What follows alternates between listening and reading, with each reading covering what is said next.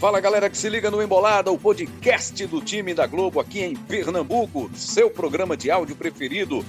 Você pode acessar pelo seu aplicativo de podcast preferido ou acessar pelo ge.globo barra podcasts, ge.globo barra PE. São os caminhos para você baixar e ouvir o nosso papo sobre o futebol de Pernambuco. Hoje vamos fazer uma análise do desempenho do Náutico e do Santa Cruz neste começo de Campeonato Brasileiro. O Náutico iniciando aí o Campeonato Brasileiro da Série B e o Santa Cruz na Série C do Campeonato Nacional. E para participar do episódio, vamos ter Cabral Neto, nosso comentarista, nosso produtor, coordenador, editor Daniel Santana e também Rômulo Alcoforado, que é o setorista do GE aqui em Pernambuco, acompanhando diretamente o Náutico e participa da, com a gente dessa análise do desempenho das duas equipes. Bom, mas vamos lá, falar do Náutico, que já fez cinco jogos, tem quatro pontos. O Náutico ainda não venceu, são quatro empates e uma derrota. Quer dizer, é ruim, né? Tem também critério de desempate, número de vitória também é importante, conta no final para um, um desempate. O Náutico não está em zona de rebaixamento, mas está um ponto só acima da zona do rebaixamento. Quem está na zona do rebaixamento? Brasil de Pelotas, Confiança, Oeste, Sampaio Correia. São times que estão na zona do rebaixamento. O Brasil de Pelotas, que é o 17, tem três pontos, o Náutico tem quatro. Tem muita gente, mais gente aí com três pontos, mais times.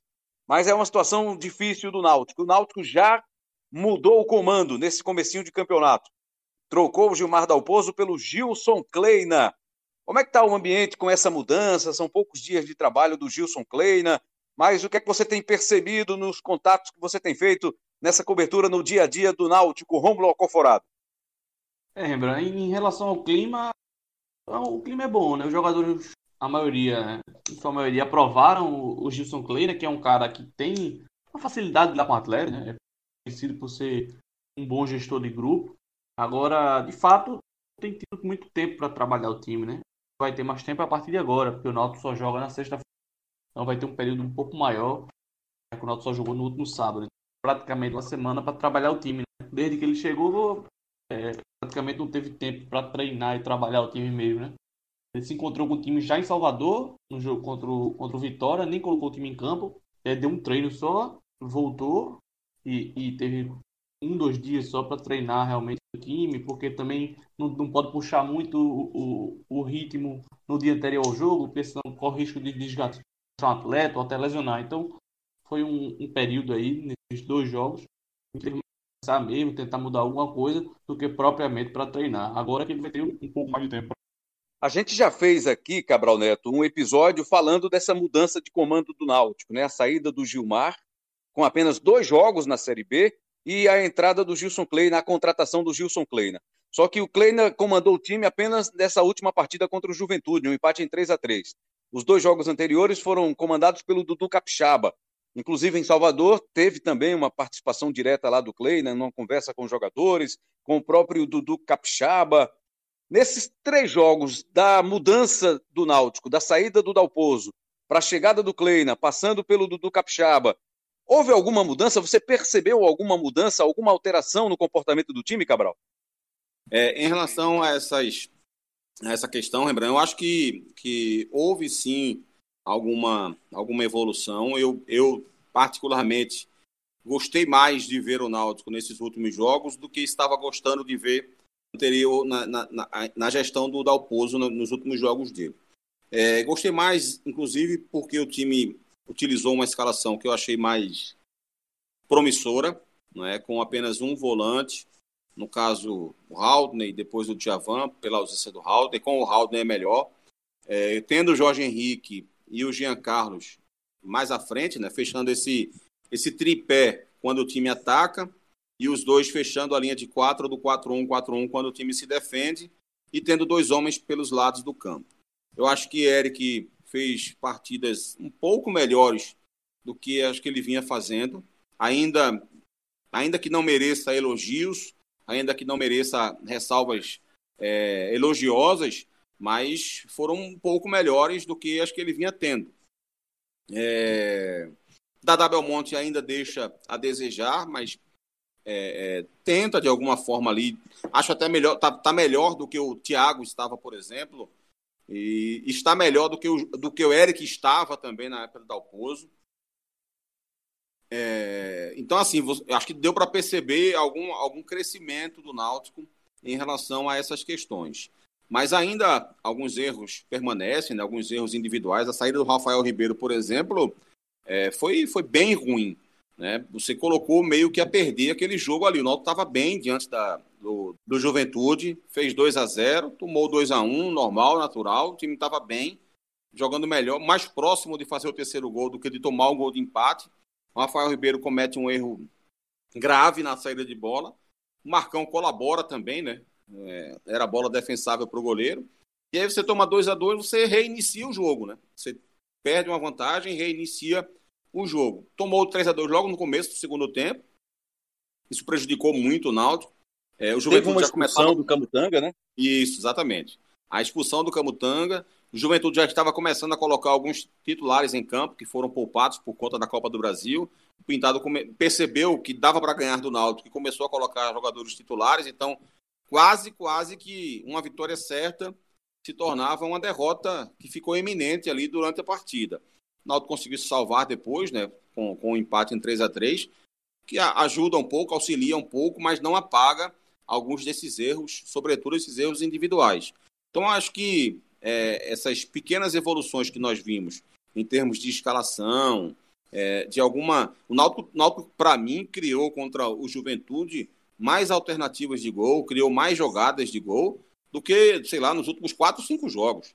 É, isso não quer dizer que o Náutico tenha tido um volume insano contra o Juventude, não. Isso significa que o Náutico era ineficiente, ineficaz nas últimas partidas. Né? O Náutico praticamente não criava boas jogadas de gol. Contra o Juventude conseguiu mostrar é, um poder ofensivo. Então abre a perspectiva ainda maior de que com o passar do tempo, dos treinamentos do Kleina e com a a liberação de alguns jogadores do departamento médico, esse time pode melhorar. Essa evolução do Náutico eh, continua sendo apenas o ponto de partida. Não, não é para o Náutico estagnar e jogar o futebol que jogou dentro do Juventude, não. Porque se estagnar com esse futebol, é, no máximo vai se salvar do rebaixamento, mas no máximo mesmo. É, tanto, tanto que ele, nesse momento, está lá brigando contra o rebaixamento. Né? Então, o Náutico ainda precisa evoluir muito mas pelo menos acho que as partidas diante do CRB, diante do Vitória e do Juventude, servem de alguma forma como um ponto de partida para o que, de um ensaio, digamos assim, do que o Kleina pode fazer com a equipe. O Náutico que está precisando aí de vitória, né? Não conseguiu ainda vencer nesta Série B. Queria sua opinião também sobre esse desempenho, eh, Daniel Santana. Mas queria que você trouxesse para a gente, busque aí no seu arquivo. Você fez isso há pouco tempo essa pesquisa para o time que sobe de primeira, que sobe de uma divisão para outra, no ano seguinte tem mais um acesso. O que é que o Náutico precisa fazer? O que é que os times que fizeram isso conseguiram? Como é que eles conseguiram? Como foi essa pesquisa? Baseado em que você fez essa pesquisa, Daniel? Antes de responder a tua pergunta, só queria fazer um adendo aí. Cabral falou que o Náutico criou mais nesse jogo contra a Juventude do que nos últimos 4, 5 jogos. Eu jurava, garanto para você, que ele ia falar nos últimos 4 ou 5 meses. E não seria, não seria exagero também que o Náutico vinha realmente é, muito mal, principalmente do meio para frente. Então, Rebran, é, existe uma, uma expectativa, vamos dizer assim, por parte da torcida, talvez até mesmo por parte de nós, da imprensa também, é, de o Náutico chegar e, e subir. É, no cast que vocês um outro cast muito bom para a gente recomendar, né? O Guia da Série B. É, você, o Cabral, o Henrique Fernandes e o Carlos Eduardo Lino falavam lá sobre os times que vocês consideravam é, em condições de, de, brigar pelo acesso. E o Náutico foi citado né, como um dos times que poderiam estar nessa, nessa condição, principalmente em comparação com os outros que subiram da terceira divisão do ano passado. E hoje a realidade não é essa, né? Hoje o Juventude parece, pelo menos no momento, um time bem mais pronto que o Náutico. É, mas a pesquisa foi nessa direção. Disse, vamos ver quais são os times que conseguiram, né? É, sair da Série C e pular direto para a Série A, fazendo só um. passando apenas um ano na, na, na segunda divisão. É, e aí eu, eu vi os. Primeiro vi os campeões, né? Desde quando a Série C mudou o formato. Tem esse formato de hoje com 20 equipes. O, obviamente, o, esse ano, né, em 2020, o regulamento é um pouquinho diferente. Você não vai ter aqueles mata-mata, mas você vai ter aí dois quadrangulares. Mas ainda assim, permanece o número de 20 equipes. E eu, mesmo assim, eu estou falando da, da Série C do ano passado para trás. Né? Então, você teve em 2009 a primeira edição, com o América Mineiro sendo campeão e, na sequência, conseguindo acesso. Na Série B de 2010, o América Mineiro subiu para a Série A. É, depois disso, veja só, somente dois campeões conseguiram também subir no ano seguinte.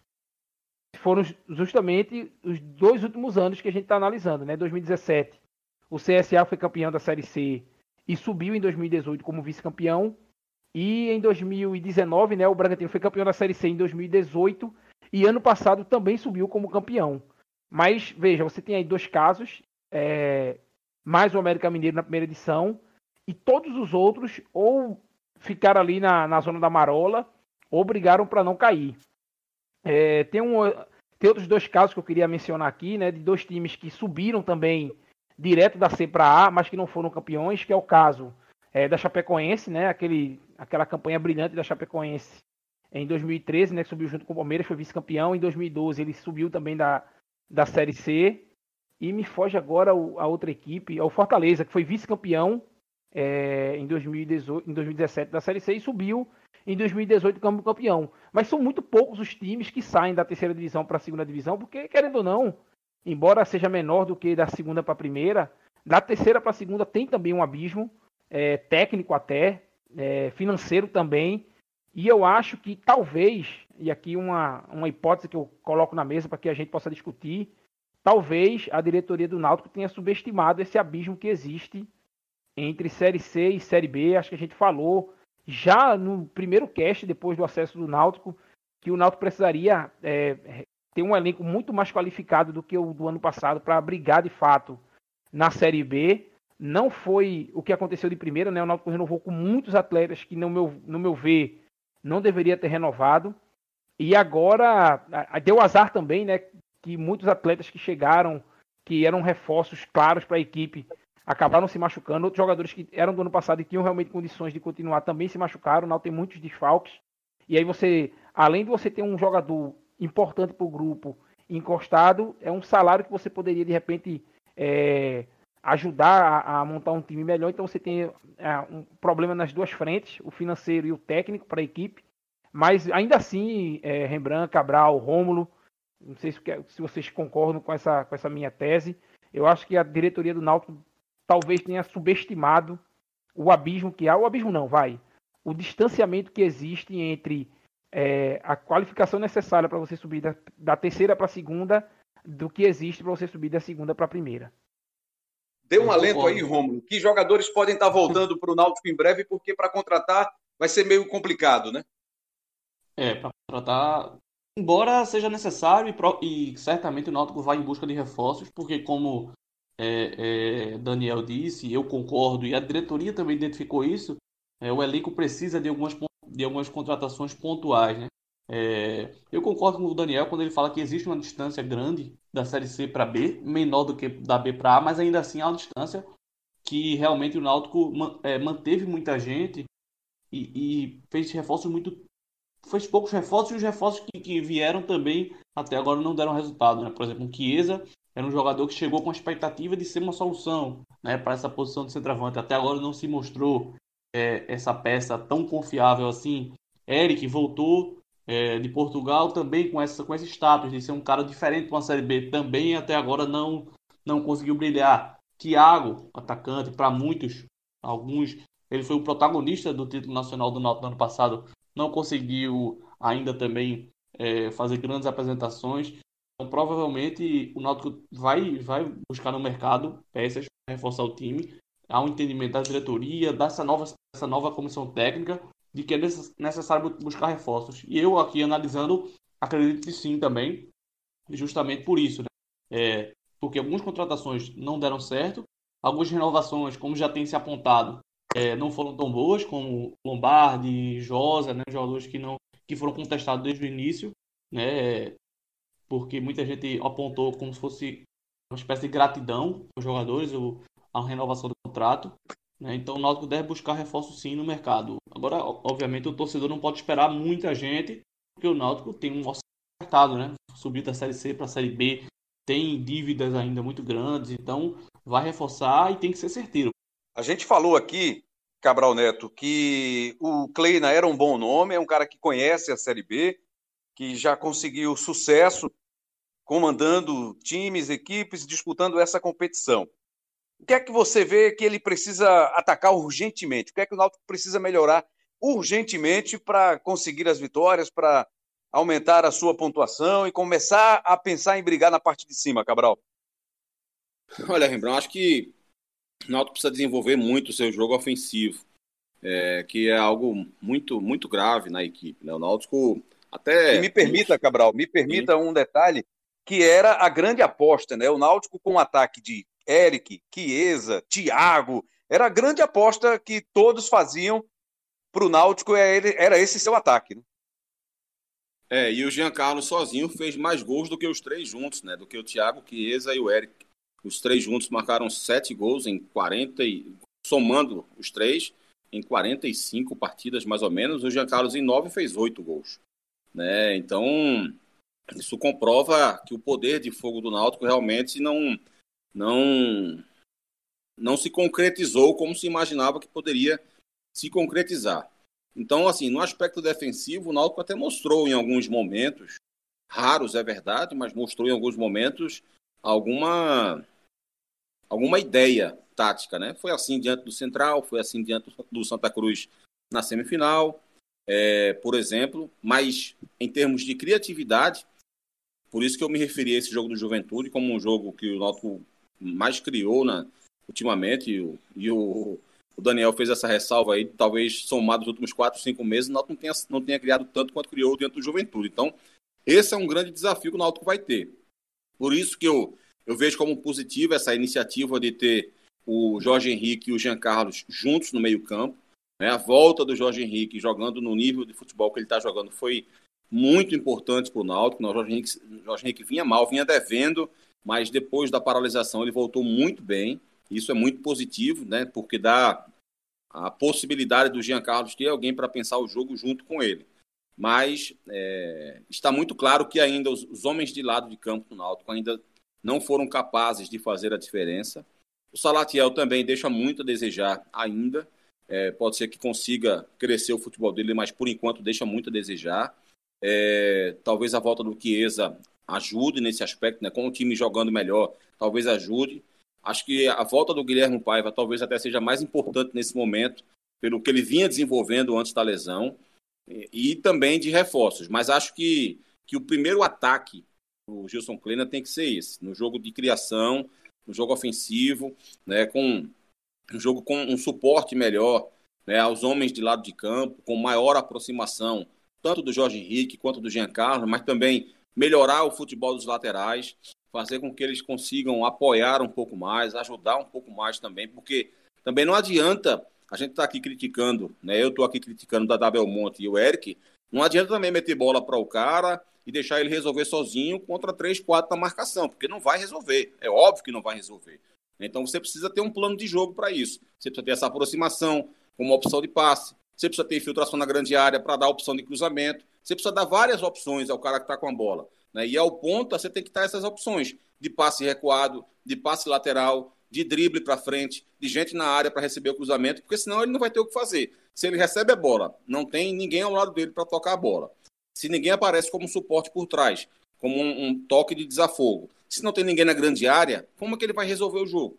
Vai sair driblando todo mundo? Não vai. Não vai se resolver assim. O futebol não se resolve assim há muito tempo.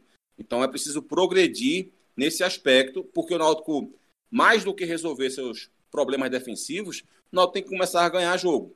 Né? E para começar a ganhar jogo, ele vai ter que evoluir muito no aspecto ofensivo. O Rembrandt. Você já trouxe aí destaques positivos e negativos né, do Náutico, desempenho de jogadores até aqui. Aproveitamos com essa sua resposta para você também trazer esses destaques, viu, Daniel? Rembrandt, eu, assim como no caso do esporte, eu não vejo aí no, no Náutico nenhum nenhum grande destaque visual. Talvez Camutanga, viu? Camutanga estava é, cercado de expectativas, né? ele passou quase nove meses longe do futebol por conta daquela lesão que ele sofreu na primeira partida da final da Série C do ano passado. É, se recuperou, entrou bem nos jogos.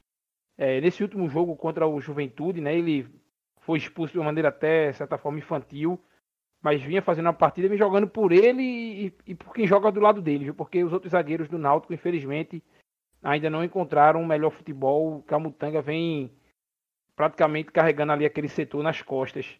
É, e negativamente, se for para falar de, de, jogadores que, que mais me decepcionaram nesse, nesse início de competição. Ah, não, sim, o Jorge Henrique também, né? Outro que, como o Cabral falou, vem, vem jogando muito bem desde o Pernambucano. Já, já vinha, desde quando voltou né, o futebol, ele já vinha sendo o principal jogador da equipe e continua no bom nível é, o Jorge Henrique. É, do ponto de vista negativo, acho que da Dado Jean Carlos também, né? É, Jean Carlos subiu, né? Ele, eu falei Jorge Henrique especificamente porque ele já vinha bem desde o início pernambucano, do, do final, né? Do, do retorno do pernambucano. E Jean Carlos não jogou porque estava é, diagnosticado com a Covid-19.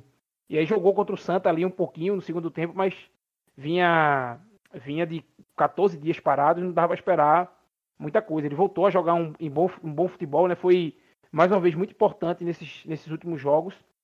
E, mas aí é um jogador que a gente já já espera realmente um, um, um, toque mais refinado. Agora, de fato, como o Cabral falou, aí os homens de frente, todos eles, mesmo o Eric, que faça-se a ressalva aí, que tenha, para mim, fez a melhor partida dele nesse retorno, naquele jogo lá contra o CRB, no primeiro tempo, ele jogou muito bem. Acho que foi, talvez não tão bem quanto a gente espera, é, quanto a gente espera do que o Eric pudesse fazer, mas naquele jogo ele pelo menos lembrou um, um jogador importante, um jogador que pode ajudar daquele lado, do lado direito. Os outros, é, o Salatiel, é, o próprio Chiesa, quando esteve em campo, também não, não ajudou muito. Foi, jogou pouco né, nesse brasileiro, mas quando esteve em campo não, não ajudou muito. Dadá Belmonte também, muito inconstante. É, de modo geral, o ataque do Náutico, o outro jogador também, viu, Cabral? Queria falar aqui, é, Rembrandt e, e Rômulo, que tem decepcionado nesse brasileiro é Hereda, né? Que é um jogador da casa, que foi muito bem no ano passado. Esse início de brasileiro também não tem feito boas partidas. Então, quando você tem aí um grupo que já vinha tendo problemas técnicos e táticos, né? Você, o Náutico praticamente só chegava de um jeito, né? Aquele, o Náutico de Dalpozo tem aquele é, como jogada forte a bola aérea e, e, pouca coisa além disso, não tinha muita criatividade é, para armar jogadas. E aí, além disso, você tem jogadores é, abaixo do que eles já renderam no próprio Náutico ou em outras equipes. E aí fica difícil de você é, imaginar um, um, um, cenário melhor. Talvez é, com a, os retornos dos atletas que possam que estão para voltar, daqui a pouco se, se chega dois, três reforços aí que, que encaixem no time, time titular, pode ser que o time é, decole, mas esse começo de competição é muito preocupante por tudo isso que Cabral explanou e também porque é, alguns desses jogadores não vêm mal apenas a alguns jogos, né? Vem mal a temporada inteira. É o caso do, do, Thiago, do, do Thiago, não, que chegou agora há pouco, mas é o caso é, do Salatiel, por exemplo. É o caso do, de todos os zagueiros do Náutico, com exceção do Camutanga. É, a perspectiva, infelizmente, não é boa. E para você, Rômulo, quem você destaca? Quem está bem nesse começo de Série B no Náutico e quem está decepcionando? É, eu concordo com, com, com o Daniel e realmente com o Cabral também, né? Em relação aos, aos aos destaques. Né? Camutanga, Daniel falou bem, é, teve um bom início, embora é, tenha prejudicado o time nesse último jogo. É, Jorge Henrique e Jean Carlos, principalmente, são, para mim, os dois principais jogadores do time hoje. O, Jorge não vinha bem desde que chegou no Náutico no ano passado, só que desde a retomada do futebol aí, depois do, depois da pandemia, né? Ele voltou muito bem. Até me surpreendeu, eu não imaginava que ele fosse voltar tão bem. Depois de tanto tempo parado, mas aparentemente ele se condicionou em casa, se preparou bem e voltou bem, tanto é que recuperou a, a posição titular e foi está sendo importante. Jean é o jogador que vem muito bem desde o ano passado, mas nesse ano, a partir do início da temporada, ele evoluiu em relação ao apresentado no ano passado e para mim é sem dúvida o melhor jogador do time, tanto com a bola rolando como na bola parada, que é uma arma muito forte. E do lado dos, das decepções, é, eu destaco, também concordo que, que Eric vem um pouco abaixo do que esperava, Chiesa, mas eu destaco Hereda, que é um jogador que eu gosto bastante. Um jogador foi uma peça importante no ano passado, é, fechando bem a linha de quatro, um perigo na uma dupla até com o Thiago, mas esse ano ele está um, tá um pouco abaixo. Agora, lembrando, só para completar a informação que eu tinha dado na minha participação anterior, é, os dois jogadores que, que estão mais perto de voltar são o volante Jonathan e o atacante Paiva, né? Eles já treinaram com bola essa semana e acho que nos próximos jogos eles estão voltando e acho que são, são reforços importantes. Paiva, acho que vai demorar um pouco ainda a voltar à forma, joga desde, desde março, mas Jonathan é um jogador muito importante e, e não está fora muito tempo. Né? O último jogo dele foi contra o Santa Cruz, na semifinal do Pernambucano, e para mim ele em forma é titular desse time. Ele foi bem no ano passado na Série C, começou o ano muito bem. Então... E agora a gente fala do Santa, Santa Cruz, o representante de Pernambuco na Série C do Campeonato Brasileiro. São três jogos com duas vitórias e um empate, sete pontos conquistados o empate com o Paysandu na primeira rodada, fora de casa. Depois a vitória sobre o 13, dramática vitória no finalzinho da partida, de virada 2 a 1 E teve o resultado mais recente, a vitória sobre o Botafogo da Paraíba, lá em João Pessoa. Um começo animador para o torcedor do Santa com esses resultados, com esse aproveitamento. Qual a sua visão desse início do Santa, Cabral Neto?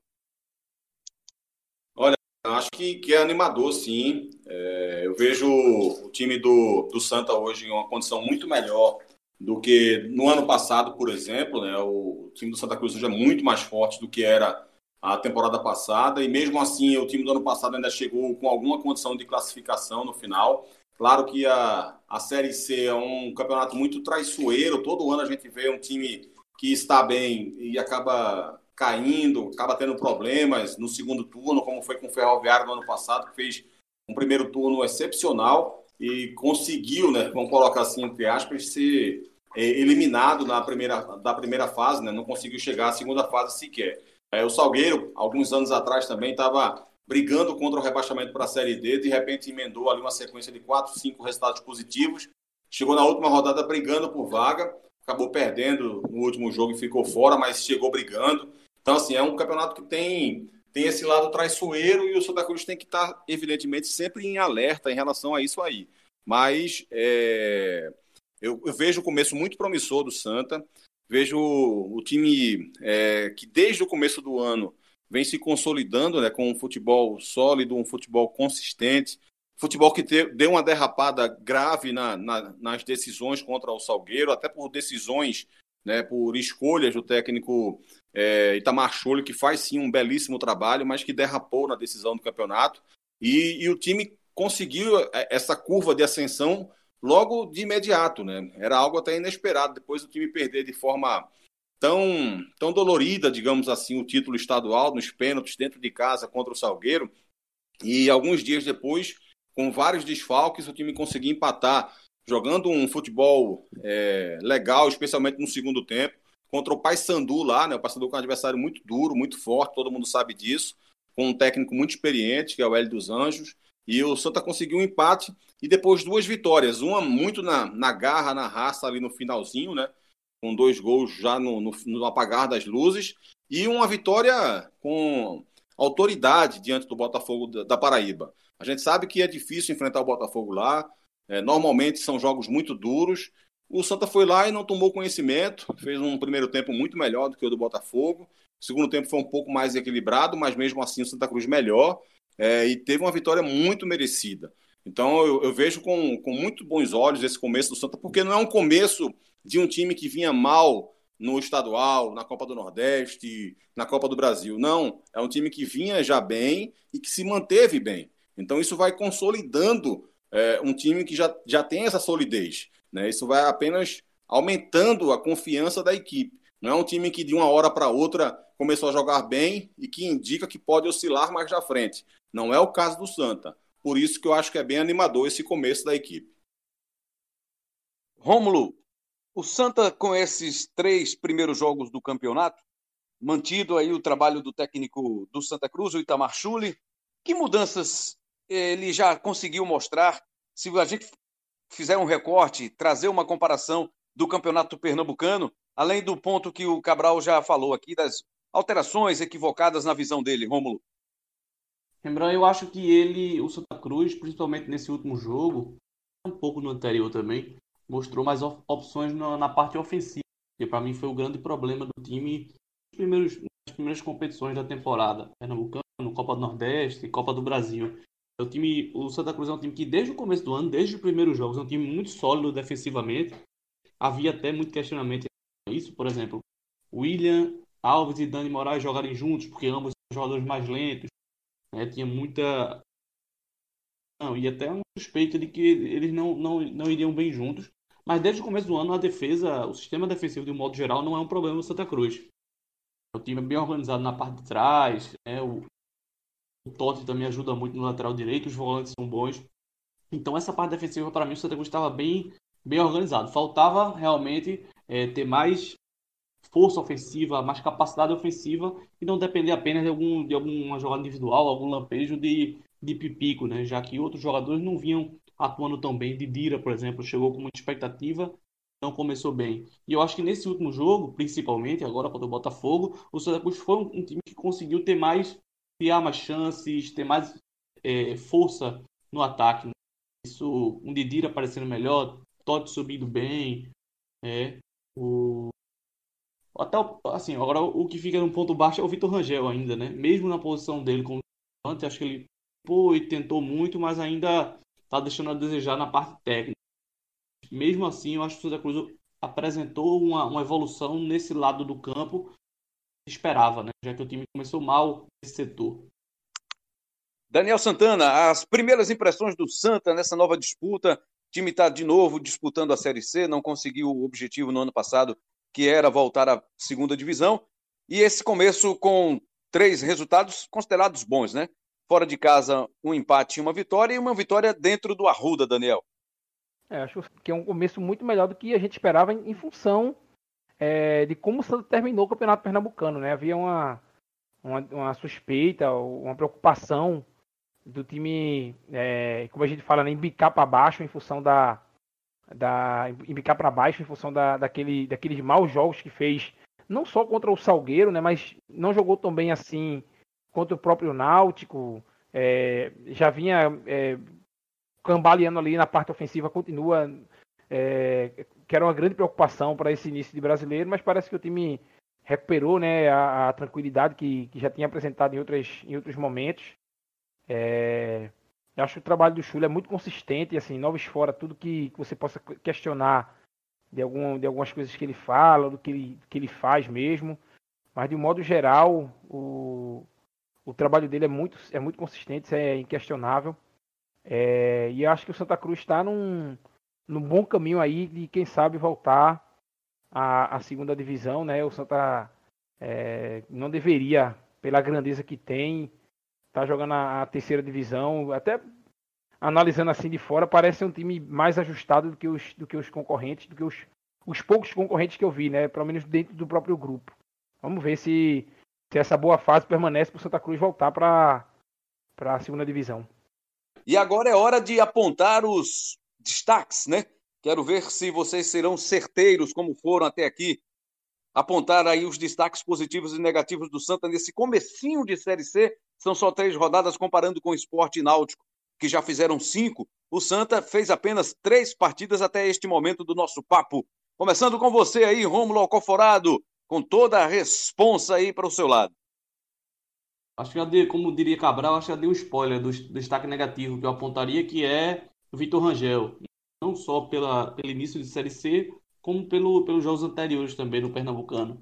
Ele chegou com uma certa expectativa, por ter passado já por grandes clubes, veio do Botafogo, como um cara que iria brigar com, com o Pico pela posição titular e seria realmente um, cara importante, e até agora ele não conseguiu se firmar e normalmente quando entra é, até piora o time. Então eu coloco ele como esse principal destaque negativo.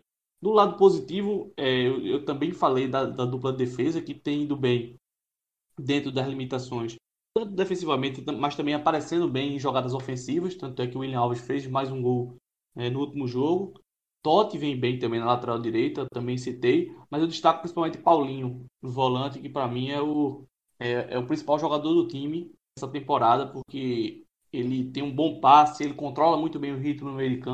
Às vezes eu acho que ele falta ele acelerar um pouco mais o jogo, porque ele tem a, a, a característica de sempre reter a posse de bola, o que normalmente é bom, controla o jogo, dita o ritmo, mas às vezes eu acho que ele precisa acelerar e ele não acelera. mas é só um detalhezinho. Fora isso, eu acho que ele, sem dúvida, é o principal jogador do time, porque além dessa característica, também chega bem, chuta forte. Então, como destaque positivo, não só na Série C, mas todo ano, para mim é Paulinho. E para você, Daniel Santana? O destaque é, positivo do Santa Cruz, é, Rembrandt, eu acho que, de modo geral, o meu campo do Santa é um meu campo muito bom, principalmente Paulinho e, e André. É, e o destaque negativo também, eu acho que são os que já vinham mal também no, no estadual, né? O Vitor Rangel, é, embora tenha feito aí o, a jogada, né, que resultou no gol de Didira, também não, não, não inspira confiança. Que é uma pena, viu? Porque quando ele começou, ano passado ele se destacou bastante pelo, pelo CRB. Eu, eu tenho falado muito dos, dos times é, alagoanos, porque eu passo muito tempo lá em Alagoas, né? Então faço muitos jogos do CRB e do CSA. Então, é, quando o Santa Cruz anunciou de, a primeira vez Vitor Rangel, me parecia um, um, bom reforço. Infelizmente não vem, não vem correspondendo aí a, aos anseios da torcida tricolor. Acho que fica por aí, pelo menos por enquanto, os, os destaques aí negativos do Santa. Eu vou te pedir esses destaques, Cabral Neto, e pedir para você ir um pouquinho além, falando da, do comportamento, né, das atitudes do técnico Itamar Chuli, que não para de criticar a diretoria, recentemente criticou até os jogadores, o elenco, e o jogador Negueba, que foi um dos últimos contratados, Aponte esses destaques e fale desse temperamento do Itamar Chuli, de que forma isso pode interferir no trabalho, hein, Cabral? Vamos lá, Rembra. É, os destaques positivos, é, Michael Clayton, a dupla de zaga, o William Alves e o Dani Moraes, principalmente o Dani Moraes, mas é aquela história que eu sempre digo, né, que é, zagueiro bom é zagueiro protegido e o time do Santa Cruz é muito bem protegido e faz com que os dois, mesmo com alguma dificuldade em termos de velocidade que os dois têm, conseguem é, ir muito bem no aspecto técnico, no jogo aéreo, então acaba consolidando bem o sistema defensivo. Totti foi um jogador que cresceu muito ao longo da temporada. É, o Paulinho, para mim, é o melhor jogador do Santa na, no, no, ano inteiro. É, o André, muito bem, um garoto com, com ótimo potencial surgindo aí. O Chiquinho se mostrando muito decisivo, né? É, e o time acabou sentindo a ausência dele até nas finais do Campeonato Pernambucano. Ele se mostrando aí muito decisivo, entrando bem nos dois últimos jogos, participando de jogadas importantes. Didira cresceu. Didira, acho que voltou da paralisação muito melhor do que estava antes da paralisação, mesmo ainda com alguma oscilação, mas voltou muito melhor, né? Foi decisivo nesse jogo dentro do Botafogo da Paraíba, um dos melhores em campo, talvez o melhor em campo. É... Um pipico, evidentemente, né? Acho que o Santa Cruz vai sentir a, essa ausência dele, Acho que basicamente esses são os destaques individuais da equipe do Santa, tanto é, no estadual, na Copa do Nordeste, Copa do Brasil e também agora na Série C, com esse adendo aí do Didira, que foi o jogador que mais cresceu nessa, nessa competição nacional agora. E em relação ao, ao Itamar eu acho que tem, é, tem o Itamar Chuli treinador e o Itamar Chuli da entrevista, né? São duas pessoas diferentes na hora de analisar. O Itamar Chuli, técnico do Santa, faz um trabalho muito, muito bom. É, o time é, tem muita limitação e ele vai conseguindo dar jeito. Fez do limão a limonada, né? Não conseguia, não tinha elenco suficiente para rodar os titulares e teve que jogar é, repetidas vezes com o mesmo time. E isso acabou se tornando um ponto positivo da equipe, né? Porque o time se consolidou, ganhou entrosamento, ganhou ritmo, ganhou intensidade. Então o trabalho dele é muito bom como treinador. Nas entrevistas, quase sempre muito ruim. Não na hora de analisar o jogo. Na hora que ele faz análise do jogo, ele é muito, muito lúcido. Mas na hora em que ele dá opiniões, digamos, fogem do trabalho de treinador de futebol. Né? Por exemplo, defender a volta de torcida. É muito ruim aquilo, né? Não tem cabimento você, você querer dar, dar, dar amplitude né, para esse tipo de defesa.